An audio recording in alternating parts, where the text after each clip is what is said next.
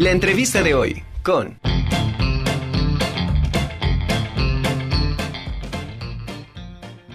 Vamos ahora sí con la maestra Fátima para que nos precise todos los detalles de eh, esta actualización. Maestra, un gusto saludarla.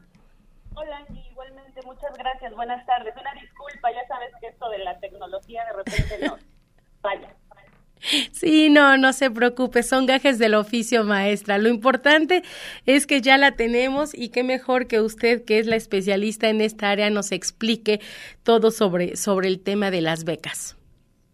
Pues eh, comentarte que eh, este proceso lo hacemos cada semestre. Eh, es, un es un trámite que tenemos que hacer como institución para que todos nuestros estudiantes puedan acceder a alguna modalidad de beca de las emitidas por el gobierno federal a través de la Coordinación Nacional de Becas para el Bienestar Benito Juárez.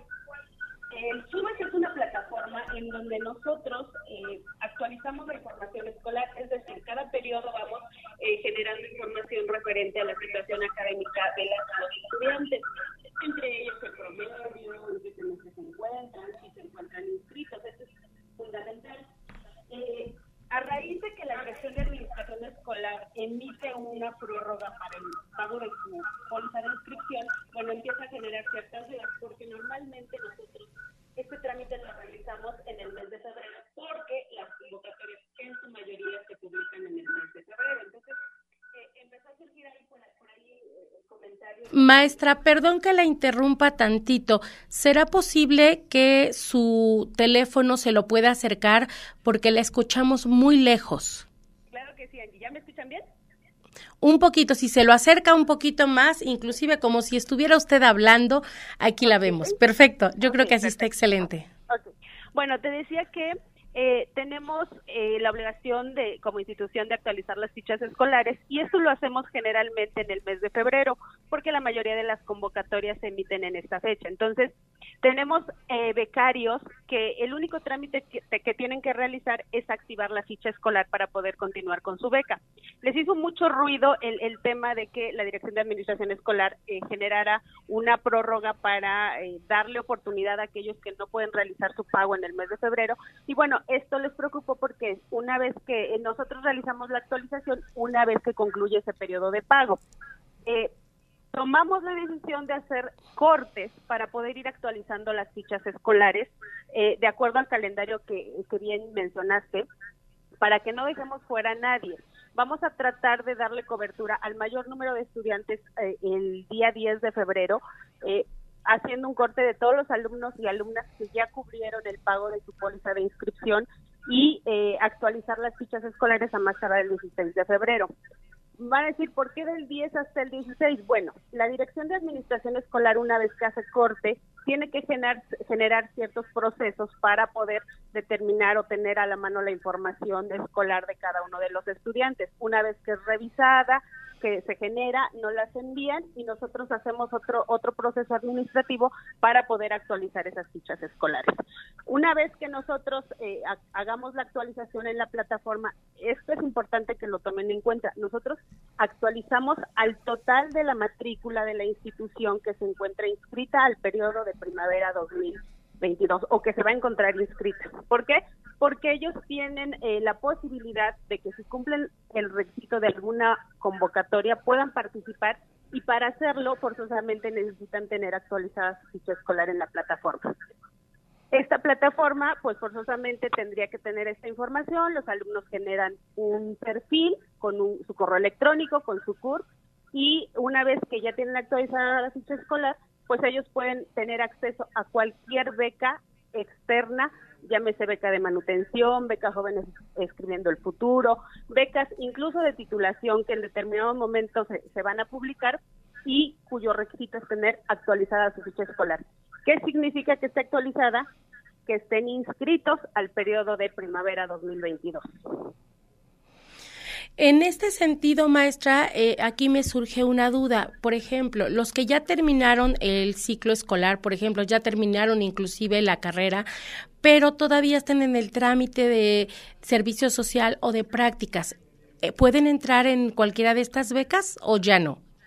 No, ya no pueden. Eh, aquí, esta es una muy buena pregunta y que recurrentemente nos están consultando.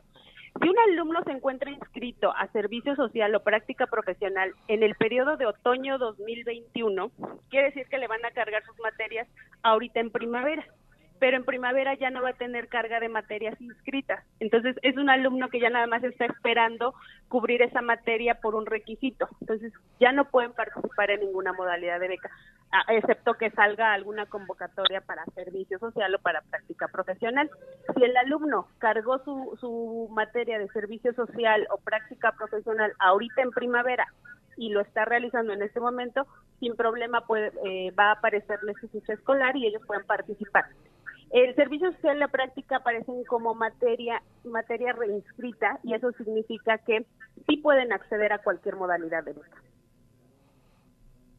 Perfecto. Eh, ¿Se tiene el número de cuántas becas son las que eh, de alguna manera se van a tener para todos aquellos estudiantes que las quieran aprovechar? Mira, no tenemos un número exacto porque la asignación de becas como tal no la hacemos nosotros. Nosotros como institución tenemos que actualizar fichas escolares. En algunas convocatorias hacemos una postulación de los candidatos porque señalan la entrega de un expediente y nosotros verificamos que cumplan los requisitos. En el otro eh, caso, nosotros validamos esas solicitudes también, dependiendo mucho de la convocatoria de que se trate y aproximadamente en el último eh, periodo, que es otoño 2021, tuvimos un aproximado de cerca de 20 mil estudiantes beneficiados. Quiere decir que son programas, son diferentes convocatorias, pero en, en, la mayoría tienen muchas posibilidades nuestros estudiantes de poder obtener una beca. Entonces, eh, por eso sí les genera un poquito de ruido cuando ven que no pueden tener su, su ficha escolar actualizada. ¿sí? Es importante que eh, ellos sepan que como institución nosotros actualizamos, pero ellos activan la ficha escolar. Si ellos no la activan, pues no van a poder tener acceso a estas convocatorias. ¿Quiénes son los candidatos idóneos para poder solicitar este tipo de becas? Bueno, depende mucho de la modalidad de beca. Eh, la mayoría de, las convocatorias son dirigidas a estudiantes de escasos recursos, como la beca de manutención, la beca Jóvenes Escribiendo el Futuro, pero también tenemos becas que eh, apoyan a estudiantes de excelencia académica, becas de servicio social, becas para la titulación, que es exclusivamente para nuestros egresados, y alguna otra modalidad de beca para acceder a ciertos cursos que establece la propia Coordinación Nacional de Becas para el Bienestar Benito Juárez. Hemos tenido incluso algunos convenios con algunas dependencias en donde nuestros estudiantes realizan alguna actividad y les otorgan eh, una beca por eso por esa actividad, pero que siempre emana de la Coordinación Nacional de Becas. Excelente.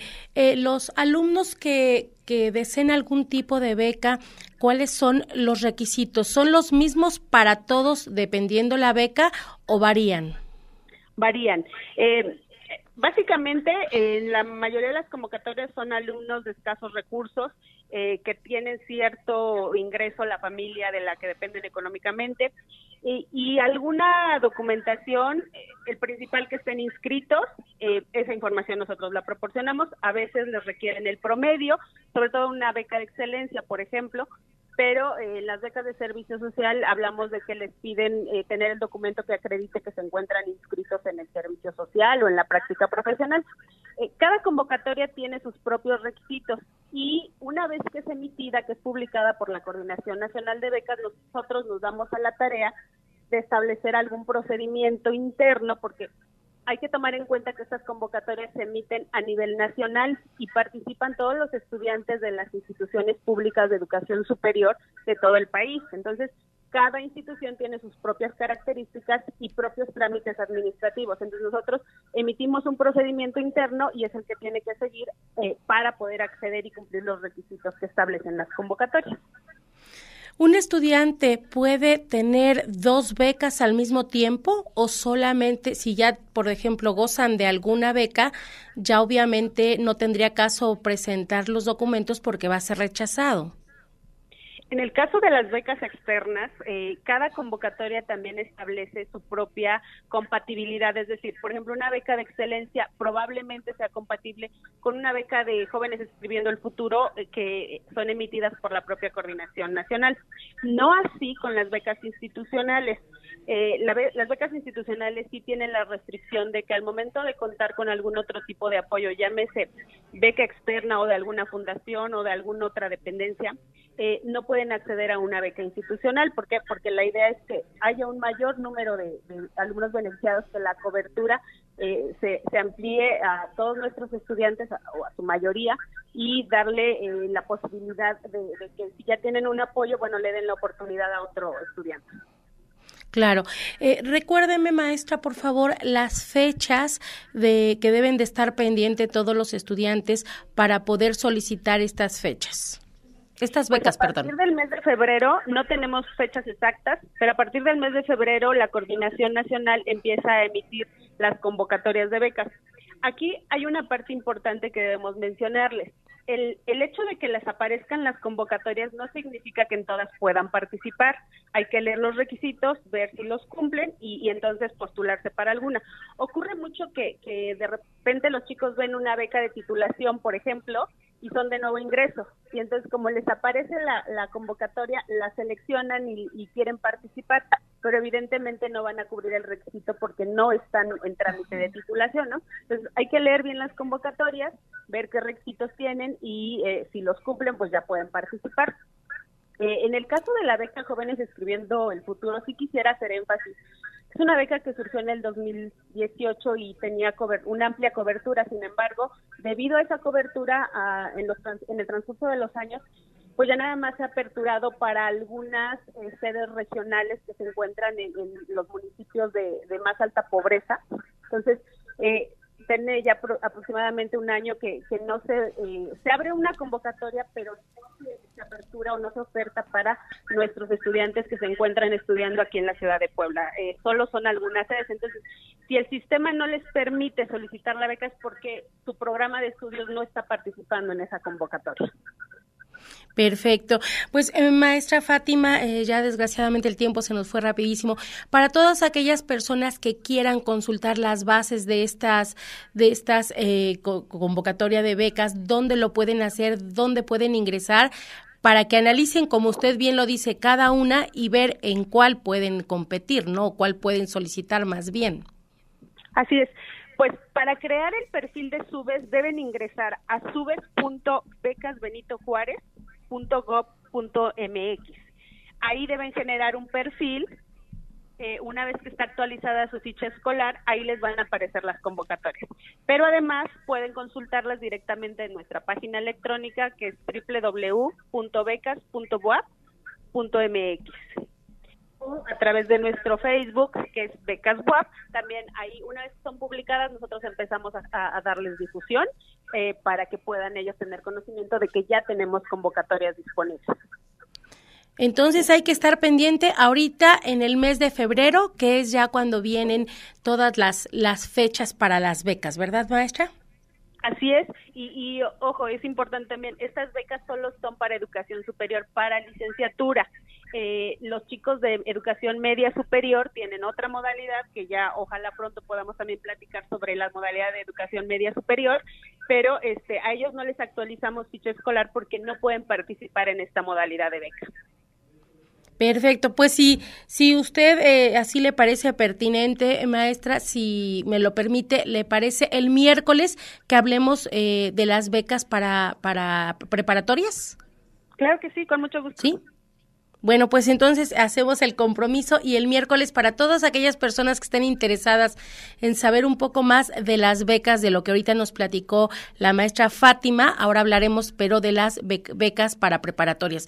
Maestra, muchas gracias, le mando un abrazo. Igualmente, Angie, saludos. Gracias, maestra eh, Fátima Jiménez.